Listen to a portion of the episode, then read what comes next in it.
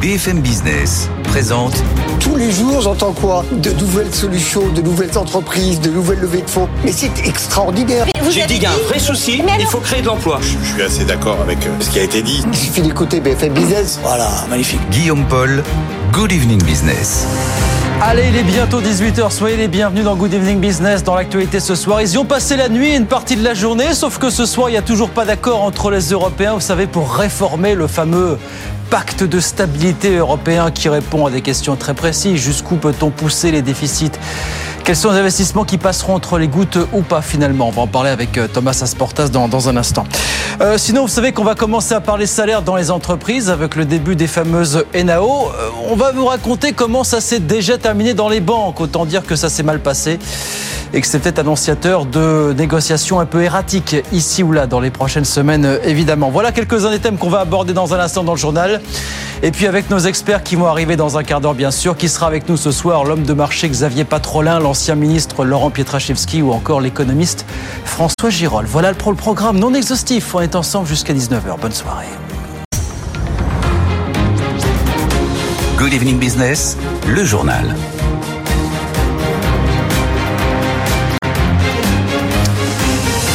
Donc oui, je vous le disais, ça n'est pas plié euh, ce soir entre les 27 euh, sur la fameuse réforme du pacte de stabilité euh, européen. Bonsoir Thomas. Bonsoir Guillaume. Alors on a négocié toute la nuit à Bruxelles, on y a passé la journée même. Mais ce soir, c'est pas encore ça. Qu'est-ce qui bloque exactement, Thomas? Alors, Guillaume, le dernier point à régler dans cette négociation, c'est qu'est-ce qu'on fait quand un pays est en déficit excessif, au-dessus des 3%. La position de la France, c'est de dire qu'il faut garder de la flexibilité pour que les pays puissent continuer à investir et à faire les réformes, même s'ils sont très endettés. La position de l'Allemagne, c'est de dire que les règles sont faites pour être respectées. Ouais. Et l'Allemagne dit que quand un pays est au-dessus des 3%, il doit réduire son déficit structurel de 0,5 points de PIB par an jusqu'à ce qu'il repasse sous les 3%. Donc ça, c'était le point de blocage hier les 10% dont parlait Bruno Le Maire hier avant d'arriver à un accord. Depuis, comme vous le disiez, il y a eu 8 heures de négociation toute la nuit, jusqu'à 3h30 du matin. On est passé, c'est ce qu'a dit ce matin Bruno Le Maire, à 95% d'un accord. Ouais. Christian Lindner disait juste avant qu'on était à 92% d'un accord. Enfin bref, chaque pays a fait un pas vers l'autre.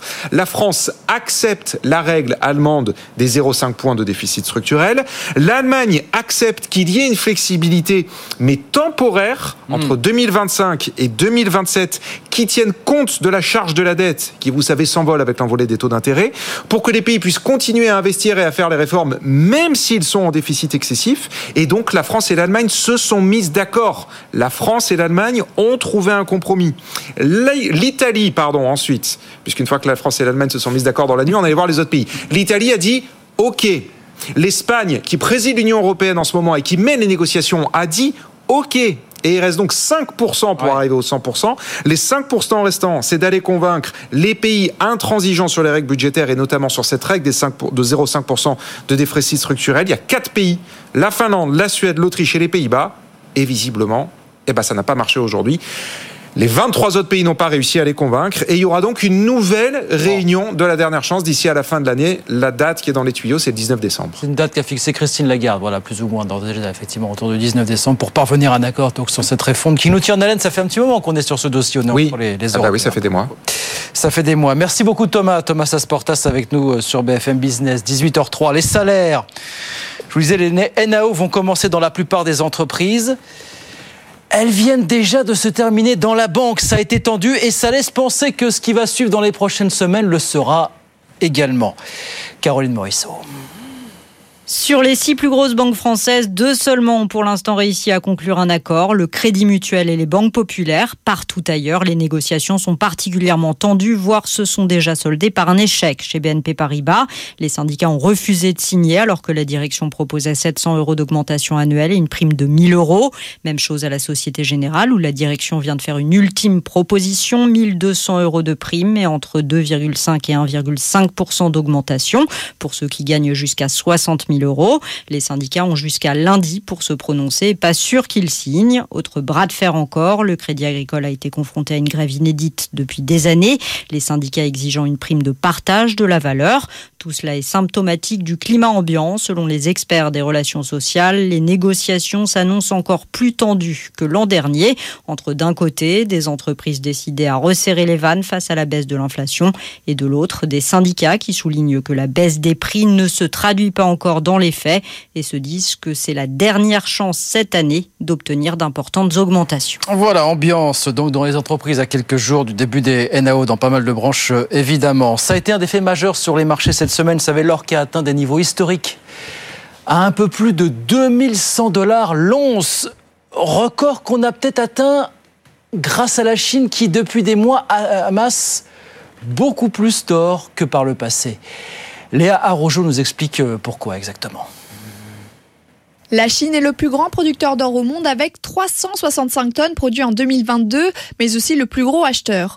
Au cours des 9 premiers mois de l'année, le pays s'est offert 181 tonnes d'or sur les 800 tonnes achetées par les banques centrales du monde entier.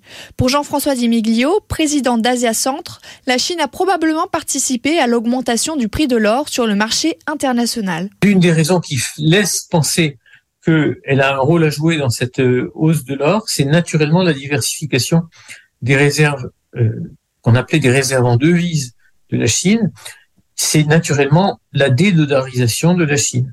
La ruée vers l'or de la Chine s'explique par les tensions géopolitiques, le ralentissement économique du pays et la volonté de se détacher du dollar. Parce que le nouveau système que peut-être la Chine a en tête, dont elle ferait peut-être la promotion un jour, inclurait comme référence l'or, la meilleure préparation, c'est d'accumuler des réserves en or. Alors que l'or est considéré comme un investissement fiable sur le long terme, la Banque centrale chinoise détient officiellement un total de 2192 tonnes d'or. Voilà pourquoi la Chine amasse toujours plus d'or depuis quelques mois. Léa Rojo avec nous sur BFM Business. Dans l'actualité des entreprises, vous vous rappelez qu'il y a trois semaines, Renault avait annoncé qu'il allait euh, bientôt lancer une voiture électrique à moins de 20 000 euros. Eh bien, la presse allemande nous dit aujourd'hui qu'en fait, Renault et Volkswagen discuteraient de la possibilité de la développer ensemble, de la produire ensemble. Renault, que nous avons contacté, n'a pas commenté, mais dans l'entourage du constructeur, on reconnaît quand même qu'il sera de toute façon nécessaire de s'allier avec euh, un tierce pour produire une voiture euh, à ce prix. Évidemment, c'est un prix très compétitif, hein, moins de 20 000 euros euh, dans les prochains mois. Et puis des nouvelles de Vincent Bolloré qui pourrait bien échapper à la justice. Il se trouve que la semaine dernière, en France, la Cour de cassation a rendu un arrêt qui a retiré des pièces essentielles d'un dossier de corruption présumé au Togo. Il y a donc désormais très peu de chances que le parquet national financier ne renvoie Bolloré devant un tribunal. Mathieu Pechberti. Le parquet national financier se retrouve démuni dans l'affaire de corruption de Vincent Bolloré en Afrique. La Cour de cassation a retiré tous les éléments de son plaidé coupable signé il y a deux ans. À l'époque, le milliardaire avait accepté de reconnaître sa culpabilité pour éviter une longue procédure pénale qui aurait entaché la succession de son empire à ses enfants. Retour à la case départ pour le PNF qui dispose d'éléments solides pour deux dirigeants du groupe Bolloré et de sa filiale Havas. Le groupe familial a reçu des avantages fiscaux pour sa concession portuaire de Lomé au Togo. En parallèle, son agence de communication avait sous-facturé des conseils au président togolais lors de sa réélection en 2010.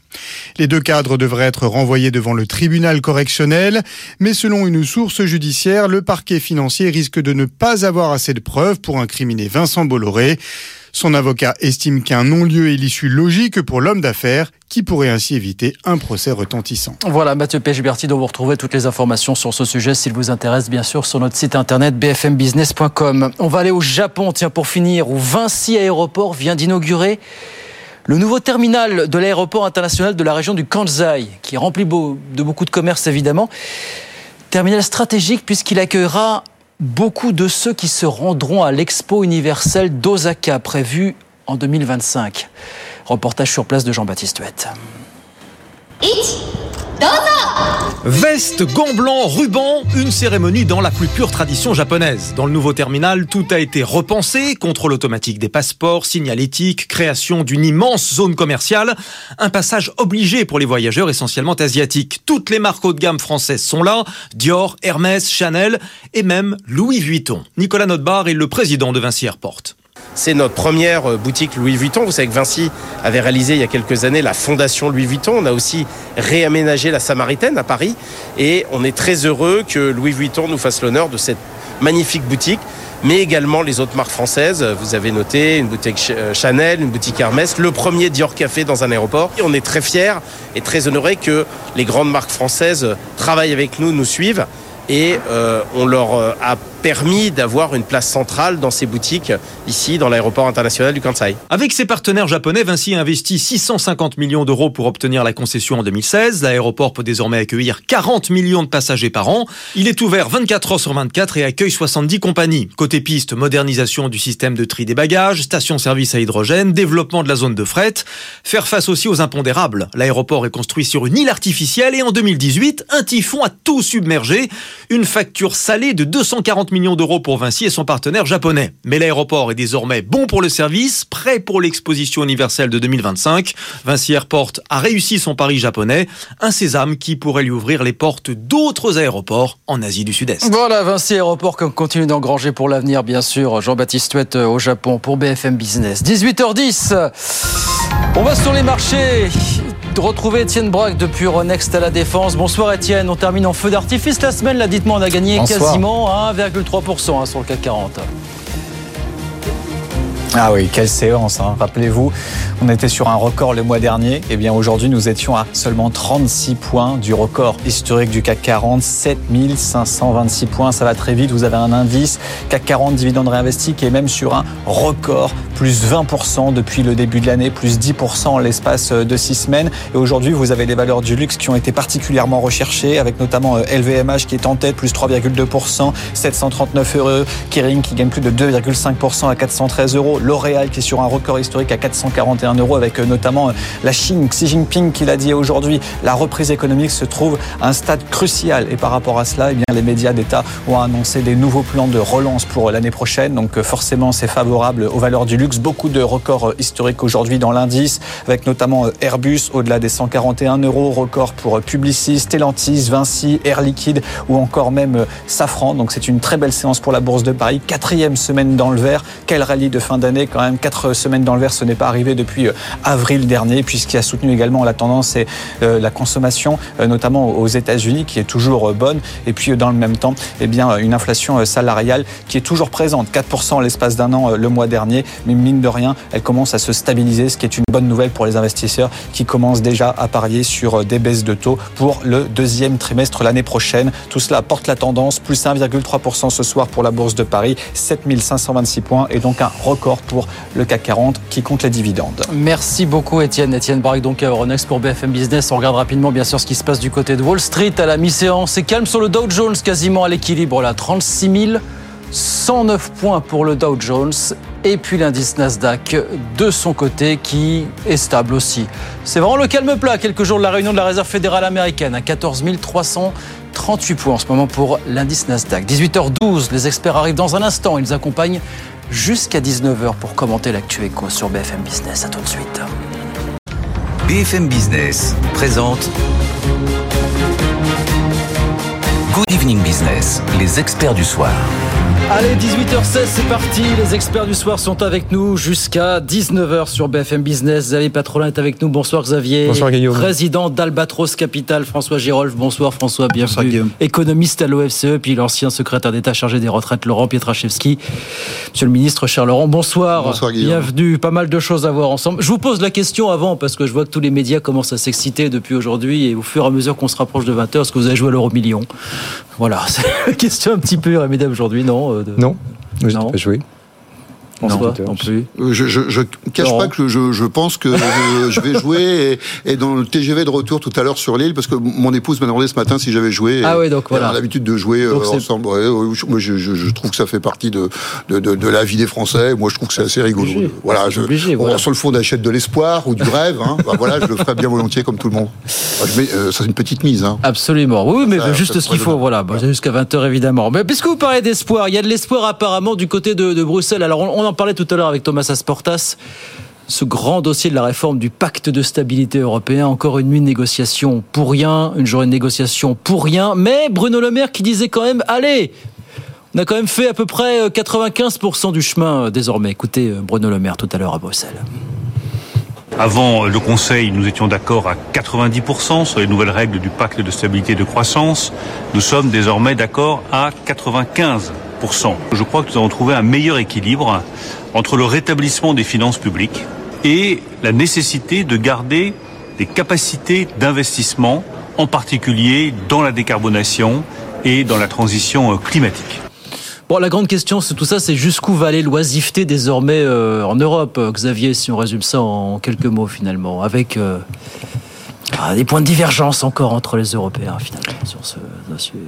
Non mais c'est toujours étonnant de voir la, la, la position française euh, euh, prendre un espèce de leadership sur les sur les pratiques euh, du pacte de stabilité ouais. européen. Au fond, c'est c'est la dinde pour Thanksgiving qui, qui, qui fait le menu et qui s'extrait évidemment du, du plat des, des convives malheureusement, en plus, nos partenaires allemands, qui sont quand même la contrepartie euh, essentielle dans le pacte de stabilité, ont eu pour, pour, pour malheur d'avoir la surprise de la décision de la Cour de Karlsruhe, oui. Oui. qui quand même, dans l'instant, euh, les met en difficulté sur leur budget 2024. Leur impose d'aller chercher 60 milliards en urgence. Hein. Voilà, c'est ça. Alors, ou c'est des impôts en plus, ou c'est des dépenses en moins. Et donc, probablement que l'opinion publique allemande et, et ses représentants et la coalition ne sont pas dans une disposition d'esprit tout à fait favorable aux largesses budgétaires. Mais pour en revenir à la problématique française, je vais faire très court. Euh, le déficit primaire français, il est globalement, structurellement, il est aux alentours de 3%. Mmh. Il était aux alentours de 2% post-Lehman Brothers. Depuis le Covid, il est probablement aux alentours de 3%. Donc déjà un déficit primaire sans paiement. Nos partenaires européens souhaiteraient que le déficit budgétaire soit aux alentours de 2% pour rétablir les finances mmh. publiques. Donc déjà, nous, hors paiement de la dette, on est... Donc ça veut dire l'effort qu'on va faire. En plus, vous rajoutez les intérêts de la dette. Les intérêts de la dette représentaient, là je parle en point de PIB, représentaient un peu plus de 1% en 2020. On bénéficiait au fond de l'apport du quantitative easing. Aujourd'hui, on est à 1,6, 1,7. Et tendanciellement, à partir de la courbe des taux euh, française, on sera probablement aux alentours de 2,2, 2,3 d'ici 2-3 ans. Donc ça veut dire, si on prend le déficit primaire plus le déficit, euh, plus les charges de la dette, on est structurellement aux alentours de 5%. Nos partenaires le savent. Donc, euh, si vous voulez, c'est difficile pour la France. Alors, bon, c'est remarquable puisque là, Bruno Le Maire nous indique qu'à 95%. Alors, son homologue allemand dit 92. Vous voyez un petit peu. Ouais, ouais, ouais, ouais, euh, Mais je pense que les, les, les, pourcents qui restent, à mon avis. ah, les pourcents va... qui restent, ce sont les, ce qu'on appelle les frugaux. Et les ça va battre, voilà. les Néerlandais, les Et ça va être sévère. Ça va être sévère. François, comment est-ce que vous voyez ça Une nouvelle pomme de discorde en vue entre les 27 là finalement bah, Je suis pas totalement d'accord moi. Je Cigales et fourmis. Voilà, oui. Je suis pas totalement d'accord parce que si on regarde en comparaison mondiale, les la normalité c'est plutôt l'Allemagne que que la France, c'est-à-dire que les États-Unis actuellement ils dépensent sans compter et ouais. ils se soucient même pas du déficit budgétaire, la charge d'intérêt explose, euh, ils prévoit d'être encore à 7% du PIB de déficit euh, en 2028. Donc dans les cinq prochaines années, ils vont faire 7-8% du PIB de déficit et ça les inquiète pas plus que ça. Ils connaissent pas Maastricht. Tu vois. Voilà. Donc juste pour, voilà, ils connaissent pas Maastricht, donc on s'est fixé des règles budgétaires, mais en fait euh, c'est pas du tout évident de se fixer des règles budgétaires. Ouais. Il y a des gens qui font très bien sans et vivent très bien sans. Euh, L'obsession allemande de la dette et du déficit, c'est très particulier au niveau international. Le Japon a un niveau de dette très élevé. Euh, la France n'est pas anormale vous donne, vous donne pas par la, rapport au pays de l'OCDE. Vous donne pas le sentiment d'avoir lâché un peu de l'Est comme les Allemands au fil des si, années si, quand même. si, si, mais oui. moi ce qui m'inquiète, c'est que ça va renforcer les déséquilibres en zone euro. Ouais, C'est-à-dire ouais. que ça va faire encore l'Europe du Nord qui consomme beaucoup moins que les autres. La France va continuer à consommer, donc les déséquilibres euh, commerciaux qu'on a vus dans les années 2000 vont continuer, vont s'amplifier même sûrement. Euh, et moi, c'est plutôt ça qui m'inquiète. Bon, vous n'êtes pas d'accord, voilà. Vous considérez Ouais, que je- l'Allemagne est la norme, que la France, est... voilà, c'est un sujet. Laurent Pietraszewski. Ouais, c'est bien d'avoir les, les les économistes pardon, qui sont pas d'accord. C'est, c'est, en plus, ça donne des, des éclairages. Non, mais j'ai écouté avec euh, vraiment euh, attention mes, mes collègues euh, et, et je me dis, c'est, c'est là aussi qu'on a un peu de difficulté à faire adhérer euh, euh, l'ensemble de nos concitoyens à, à ce que c'est qu'une bonne politique, parce qu'à la fois c'est très pointu. Xavier est, voilà, est en maîtrise de tout cela. Et alors effectivement, il, pointe le déficit courant, c'est-à-dire euh, avant le poids de la dette. Bon, je peux vous dire, c'est que déjà, si on a tous bien euh, euh, capté que c'était 3% de la richesse nationale qui était l'objectif maximum que nous fixe l'Europe en matière de déficit budgétaire, c'est déjà pas mal. Parce que après, ça devient très compliqué, je crois, à appréhender. On, on rentre dans des notions qui sont vraiment intéressantes, mais, mais je crois qu'on a du mal à faire adhérer le tout un chacun autour de ça. Alors du coup, j'ai tendance à, me retourner vers euh, euh, mon troisième collègue et, et dire qu'effectivement, bah, euh, en vertu de quoi Bon, moi aussi, j'ai lu les monétaristes, moi aussi, je suis à l'université, euh, tout ça, mais enfin, en vertu de quoi ça serait 3% et pas 3,5 ou 4,5 euh, euh, Bon, ok, alors je, je ne suis pas pour qu'on vive à, à crédit, hein, j'en- j'entends bien, mais en fait, en, en réalité, c'est c'est le, le- le débat là, je trouve qu'il est assez bien posé parce que c'est pacte de croissance versus pacte de stabilité. Alors on a Ah, mais- très malin, c'est qu'en fait, on a dit on va faire les deux en un. Alors vous allez me dire, moi je suis un peu le représentant du et en même temps, hein, donc je suis bien placé pour euh, critiquer les autres, mais c'est exactement ça. On a les partisans du pacte de croissance versus les partisans du pacte de stabilité. Alors, Alors- effectivement, Non, euh, est où tous- est-ce qu'on va arriver hein, C'est une bonne Ouais, je question. pense qu'on est tous d'accord autour de cette table pour dire que doit bien y avoir une limite, qu'on peut pas s'endetter Ah. à l'infini. Mais la question, c'est où arrive cette limite Euh, Ah. Et là, on n'est pas d'accord. Il n'y a aucune raison pour avoir un objectif numérique à 3%.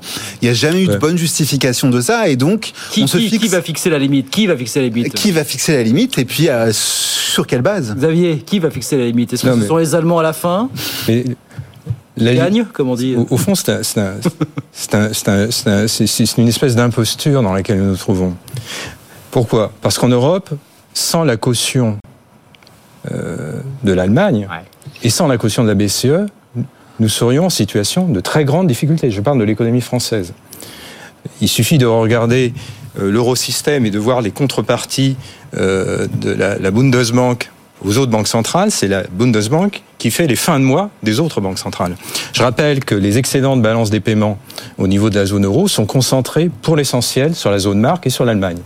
La France est dans une situation de déficit courant. Donc un pays, euh, moi je pense qu'en termes d'économie... d'accord.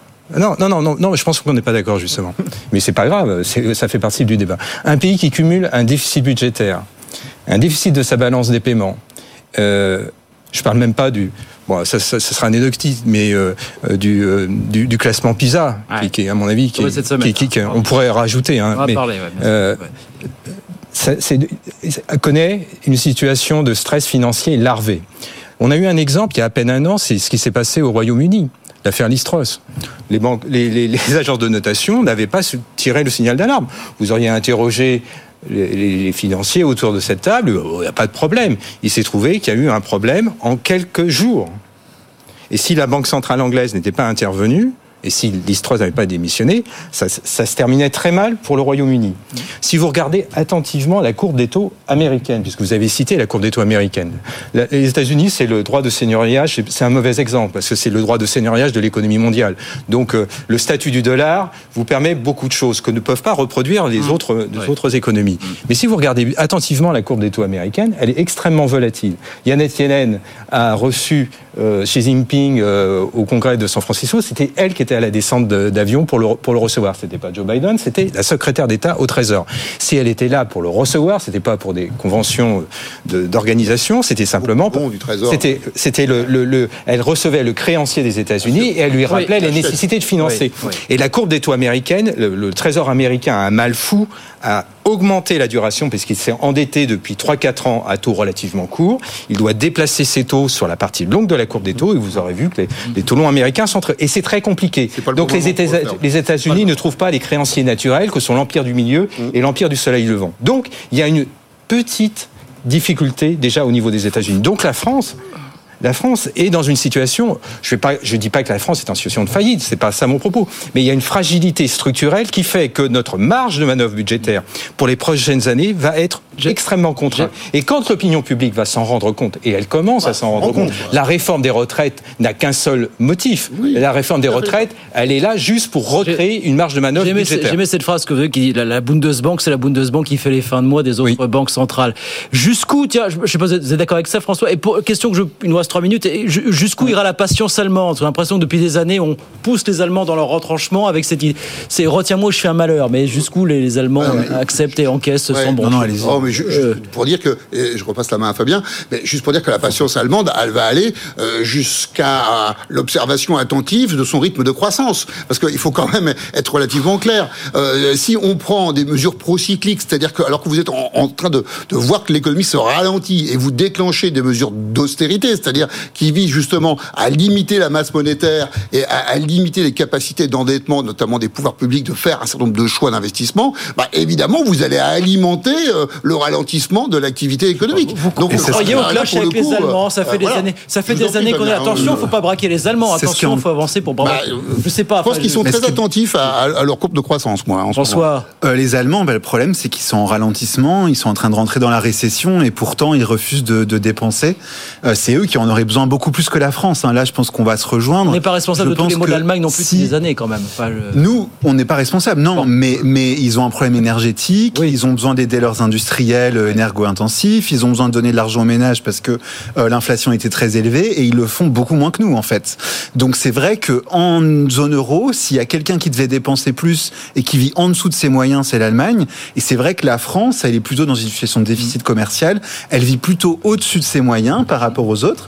Et, et, là, on se rejoint, je pense. C'est vrai qu'elle ne peut le faire que parce que le reste de l'Europe du Nord vit en dessous de ses moyens, ce qui fait que la zone euro au global vit en fait au-dessous de ses moyens. Donc je ne pense pas qu'il y ait une risque de crise de change à la euh, Listrus euh, en Europe parce que en fait il y a un surplus commercial en, Europe et qu'il n'y a pas de problème pour le moment. Je vous pose la question, François, il reste une minute. Xavier, pardon, est-ce, qu'il peut y avoir un clash avec, jusqu'à quel moment il y a un clash avec les Allemands ou est-ce que c'est un mythe pour vous ben, les Allemands? Non, on, va le voir parce que là, au fond, la, coalition allemande est, placée devant une espèce. elle, doit trouver, elle doit trouver un compromis. Le compromis va peut-être être de, dire on, lève la contrainte budgétaire, hein, la contrainte de l'endettement. Ce qui serait une révolution copernicienne, mais pourquoi pas? Si ça sauve la coalition, euh, des hommes politiques en sont peut-être capables, et surtout si l'opinion publique est, peut-être réceptive. Le camp social-démocrate il semble disposé. Voilà. voilà Mais si le camp social-démocrate dit non, non, on, non, non, non, on touche pas, on touche pas à la, limite constitutionnelle, parce que la Cour de Castreux, elle peut intervenir là aussi, hein. mais on, augmente les impôts. On fait un compromis. C'est-à-dire, on augmente un peu les impôts et on limite un peu les dépenses pour, pour, pour, établir les équilibres. Là, je peux vous dire que l'Eurogroupe, qui est le 19, il y a un Eurogroupe, hein, c'est le 19 décembre si la, coalition allemande est arrivée à ce type de compromis, ah, je veux dire que le représentant allemand,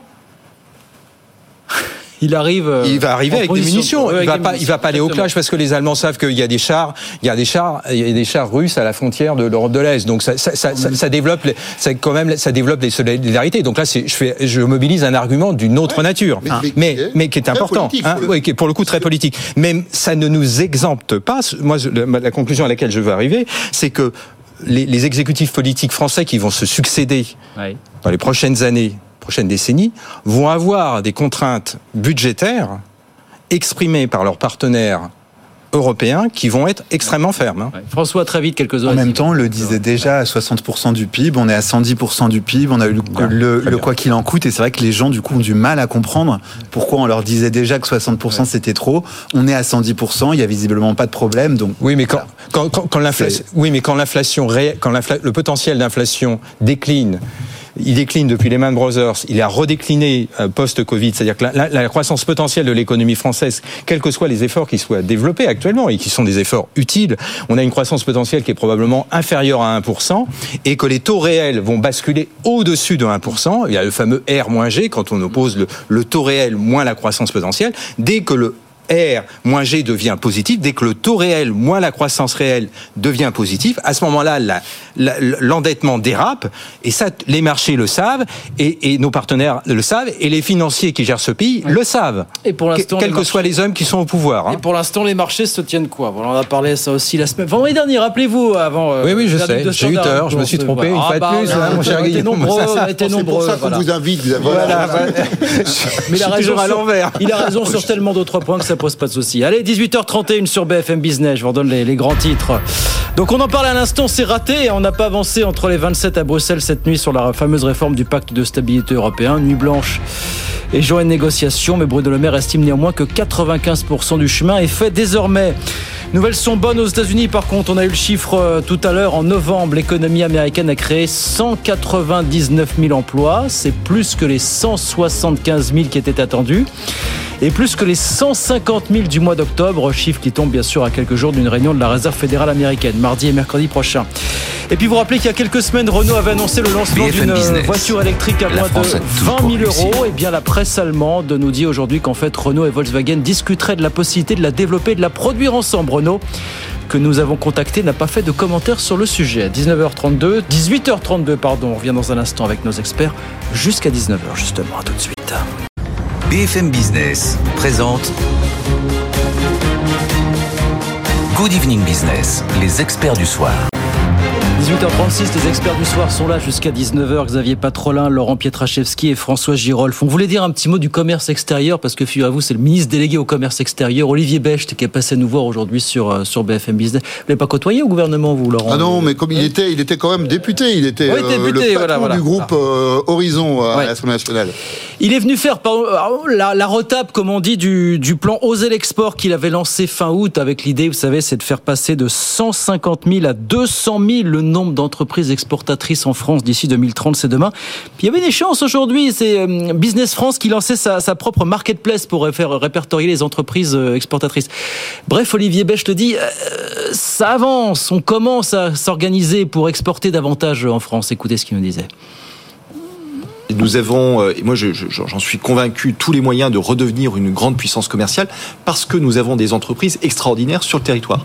et ces entreprises, elles sont notamment dans le, dans le milieu industriel. Les, les, euh, d'ailleurs, euh, on, le voit quand on regarde les chiffres du commerce extérieur. Si vous voulez, la part industrielle euh, continue à grimper. C'est la preuve à la fois que nos industries font de l'excellente qualité et qu'elles savent bien se vendre sur les marchés. C'est la preuve aussi que de nouvelles industries s'installent et vont demain euh, pouvoir non seulement fabriquer en France, mais aussi exporter des produits qui jusqu'à présent étaient fabriqués ailleurs. Bon, il y a des plans de soutien, il y a des guichets uniques, il y a des marketplaces, mais enfin fondamentalement, c'est pas ça qui va résoudre le problème du déficit commercial record en France. On est à quoi aux alentours de 150, 160 milliards aujourd'hui encore. Ouais, mais politiquement, c'est bien joué. Xavier va dire tout, tout, tout le, toutes les limites du truc économiquement, et peut-être que François rajoutera une couche. Mais non, mais moi, je trouve que politiquement, c'est bien joué. D'abord, juste dire un mot. Et effectivement, c'est intéressant d'entendre Olivier Bech. Euh, le patron de Business France, c'est Laurent Saint-Martin que j'ai bien connu euh, euh, comme collègue député, et honnêtement qui attrape le sujet euh, avec beaucoup de volonté. Moi, je, je, je regardais ce qu'avait dit Laurent Saint-Martin récemment. Il avait parlé de d'exportation augmentée. Voilà, et je trouve que c'est assez assez malin comme stratégie. En fait, dire nous, on a une base, une base de données de clients, un peu plus de 3000 dans le monde.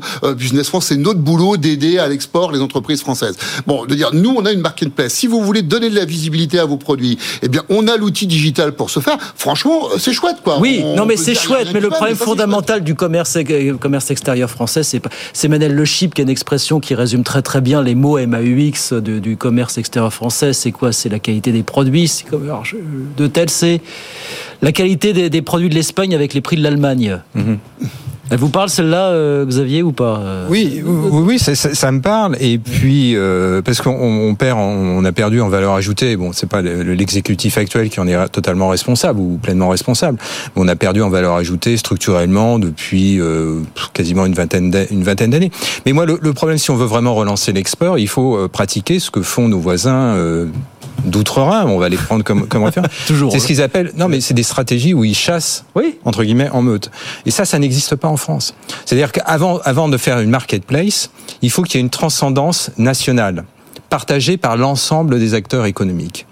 Il y a plein d'exemples dans la vie économique récente où les acteurs ne font qu'une seule chose, c'est ils se tapent entre eux.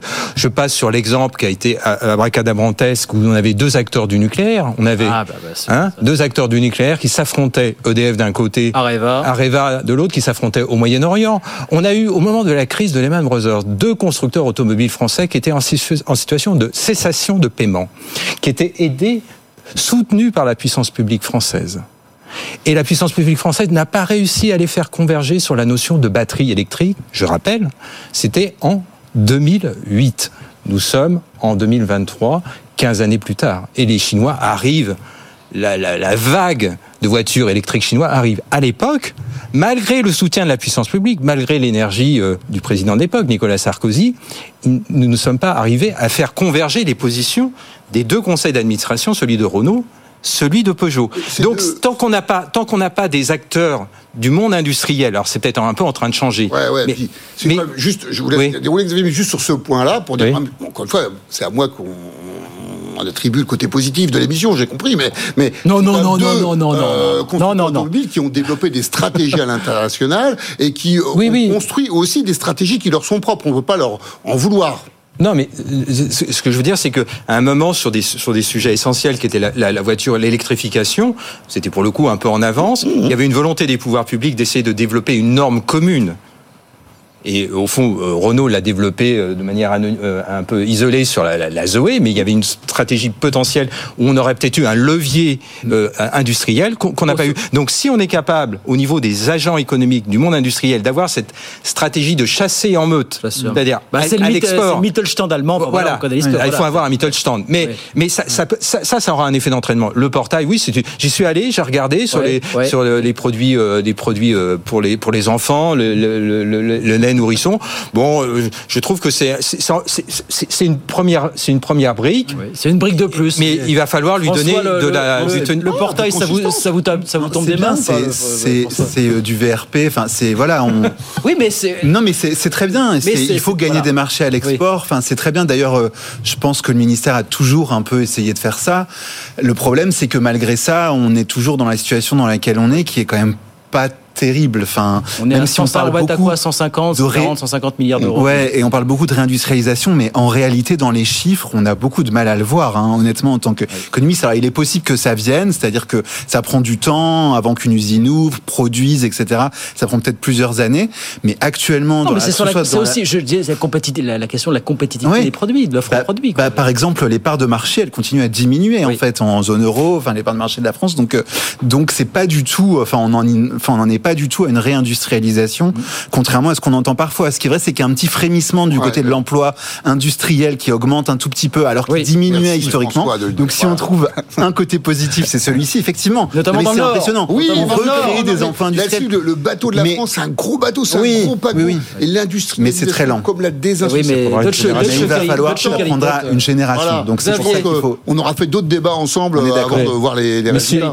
Si on veut une véritable industrialisation, je vais faire une petite euh, euh, transgression. transgression à partir du, du, du, du classement PISA qui est tombé mercredi. Si on veut une vraie industrialisation, il faudra mobiliser les actifs financiers et les, le capital humain. si on veut mobiliser le capital humain, clairement, on il faudrait passer de 800 000 ingénieurs, c'est à peu près le nombre d'ingénieurs actuellement, à 1 million 2, 1 million 3, 1 million 4, voire un peu plus. Et donc ça, ça passe par une école qui est performante, notamment sur les domaines scientifiques. Ça passe, ça passe aussi par euh, un, un, niveau de, de, de femmes qui sont dans des, dans des compétences d'ingénieurs scientifique beaucoup plus important que ce n'est aujourd'hui. Et si on crée cette dynamique-là, hein. si on crée cette dynamique-là, alors oui, on, on, franchira, on franchira. Voilà. Et on se rapprochera du plein emploi. Bah, ça tombe bien. On voulait dire un petit mot du plein emploi. Il y avait un dossier très intéressant. Il faut rendre à César ce qui est à César chez nos amis du, Figaro ce matin. Un dossier consacré au plein emploi. Et notamment un article, on va le voir si vous le regardez à la télévision, peut-être qui posait cette question. Peut-on aller chercher le plein emploi sans sacrifier pour autant la qualité des emplois qu'on va créer par la même occasion? Bonsoir Camille Bourg. Bonsoir Guillaume. C'est un phénomène qu'on a observé ailleurs en Europe euh, au cours des dernières années. Camille, il faut en dire un mot quand même. Hein. Oui, effectivement, Guillaume, en Allemagne, le marché du travail a été façonné par les réformes Hartz au début des années 2000. Objectif, renforcer la recherche d'emploi, inciter les chômeurs à accepter un travail et encourager l'activité professionnelle, notamment des femmes et des seniors. Depuis, le chômage a été divisé par deux en quelques années, passant d'environ 10% en 2000 à environ 5% aujourd'hui.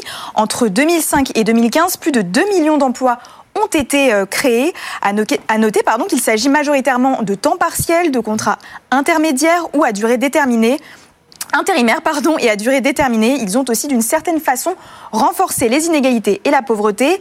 Malgré tout, les mini-jobs, comme on les appelle, limités à 520 euros par mois pour 43 heures mensuelles, rencontrent un franc succès, notamment chez les seniors. C'est ce que disent les chiffres du ministère du Travail euh, allemand. Entre 2013 et 2022, le taux d'emploi des 55-64 ans a bondi de 64 à 73 contre 57 euh, en France. En Grande-Bretagne également, ce sont les emplois zéro heure qui ont participé, hmm. qui ont participé à libéraliser le travail et ce depuis 2013. Euh, Ici, le salarié se tient en permanence à la disposition d'une entreprise, mais sans garantie de travail. Aujourd'hui, il concerne plus d'un million euh, de Britanniques. Une initiative qui soutient le taux d'emploi supérieur à 75%. Merci beaucoup Camille Bourg avec nous sur BFM Business. Est-on prêt au nom du plein emploi à aller massivement vers les mini-jobs? Pose la question à tous les trois. François Gérolf, pour vous. Est-ce qu'on est prêt à ça en France, finalement, à l'instar de nos voisins euh, britanniques et allemands finalement. Bah, c'est un peu une solution euh, rapide au chômage effectivement qu'on a trouvé dans certains pays. Je pense qu'on est un peu sorti de ça, y compris dans les pays dans lesquels on a fait ça. C'est-à-dire aujourd'hui on veut des bons emplois, plutôt bien rémunérés, plutôt dans le secteur industriel. Alors on peut toujours créer des emplois de services euh, qui sont, mal payés et peu productifs, mais c'est peut-être pas vers ça qu'on veut aller majoritairement. donc il y a quand même une question de savoir est-ce que vraiment on veut émuler les réformes Hartz, qui est une réforme des années 2000, ou est-ce qu'au contraire on se dit, étant donné euh, les évolutions qu'on voit dans ces pays qui ont adopté ces, ces flexibilisations du contrat de travail, est-ce que c'est vraiment une bonne idée d'aller dans cette direction-là des pays anglo-saxons ou de l'Allemagne, ou est-ce qu'au contraire il faut éviter? Xavier.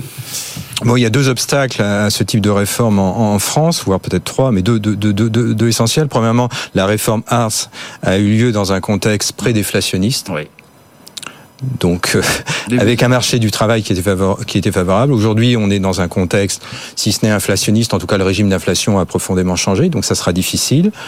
Euh, le marché du travail est en train de, de, changer et de devenir pénurique pour des raisons euh, euh, de vieillissement démographique. C'est le deuxième point. Troisième point qui me semble important, c'est qu'en France, on a des conditions de travail qui sont mesurées par la Commission européenne qui fait un sondage téléphonique tous les ans ou tous les deux ans. On a des conditions de travail qui sont, euh, je parle des conditions de travail qui sont très défavorables. C'est-à-dire qu'on ressort très mal dans le scoring par rapport à nos partenaires, à nos pairs européens. Euh, alors, euh, c'est un sondage téléphonique, mais c'est fait sur l'ensemble des partenaires, de nos partenaires européens. Et on a la, proportion de, de, de, conditions de travail. Donc, c'est une mesure un peu générale. Hein, c'est mmh. la question mmh. quelles sont vos conditions de travail. Quand conditions de travail dégradées, on ressort globalement à 40%. Les meilleurs de la classe ressortent sur les conditions de travail dégradées à 15-20%.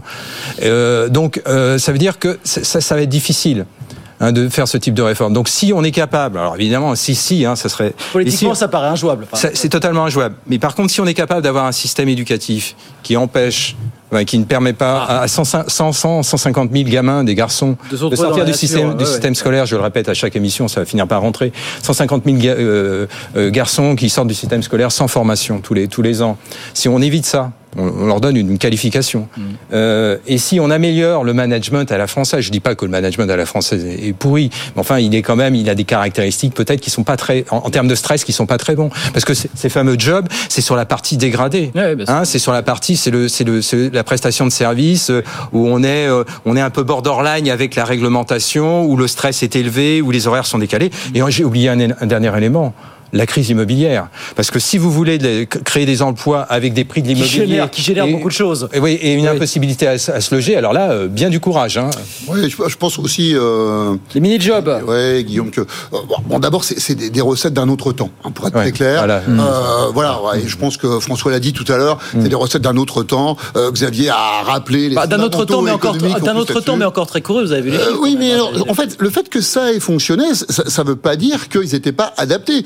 D'ailleurs, c'est assez euh, amusant euh, de, de, de, regarder que ce sont les sociodémocrates Mmh, euh, allemands. Donc, on, on, voit le fossé qu'il y a entre Olivier Faure et Gerd Schröder, mmh. qui ont initié, initié cela. Et puis, c'est Angela Merkel qui en a tiré les, les, bénéfices pendant de longues années, ce qui lui a permis d'ailleurs de se maintenir au pouvoir sur l'air de chez nous, il y a du boulot et pas chez les autres. Bon, alors une fois qu'on a dit ça, c'est pas du tout adapté à la situation actuelle. C'est pas d'ailleurs du tout la stratégie du gouvernement français euh, pour aller chercher le plein emploi. On, on a on a bien d'autres leviers. Et d'ailleurs, c'est assez clair. On vous en avait parlé tout à l'heure. La réindustrialisation est un des principaux leviers qui doit permettre d'aller chercher le plein emploi. Alors autour de 5, parce que c'est normal. Ça va monter un peu en ce moment. Je suis surpris d'ailleurs que personne ne vienne l'expliquer. C'est tout à fait logique, parce qu'on est en train de décaler euh, l'âge progressif de la retraite. Oui, et donc ça a été déjà oui. été observé en 2010. Et qui a regardé euh, euh, les rapports de la DG Trésor qui explique ça très bien. C'est assez intéressant de voir tout le monde qui, il y a personne qui est foutu d'aller retrouver euh, ce rapport de la DG Trésor et de, de le, d'en parler. Mais enfin bon, il faudra peut-être que je fasse un petit article à part. parler ici. Oui. Hein, voilà. Non mais je peux pas tous les soirs regarder Guillaume BFM Business. Il faut que je bosse aussi un peu. Hein.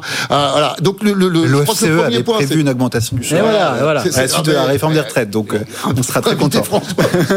donc le premier point c'est réindustrialisation. Le deuxième point c'est le maintien des seniors dans l'emploi. Et, et, ça c'est assez clair. Aujourd'hui, alors là on est très en retard, Xavier. On est très oui. en retard. D'ailleurs parce qu'on avait un consensus social, organisation patronale, mmh. organisation syndicale. Et alors pour le coup tripartite. Hein, mmh. Et État sur l'air de bon, écoutez, il euh, y a un chômage structurel, 10%. Allez, vous mmh. avez 55 ans. Allez donc vous reposer. Tout le monde est d'accord. Les gouvernements de gauche, les gouvernements de droite, les patrons et les représentants des salariés. Bon, ça c'est fini. Hein. C'est fini. Sauf que euh, dans les pays d'Europe du Nord, ça fait 20 ans que c'est fini. Dans les pays où il y a des difficultés qui sont liées, où il y a une faible immigration et donc les difficultés qui sont liées au vieillissement de la population active, comme au Japon, on a été obligé de travailler autrement. Ça c'est le, le, le, deuxième levier. Et puis on a un troisième, et, et j'aurais fini, Guillaume, c'est la valorisation euh, des branches d'activité qui sont euh, sur le fond en tension et, et qui méritent d'être revisitées. On parle de la restauration pour les mini-jobs en Allemagne, euh, le fait que la convention collective évolue et que notamment les minima salariaux évoluent oui. dans un certain nombre de branches d'activité qui sont peu désirées par les travailleurs, ça, ça contribue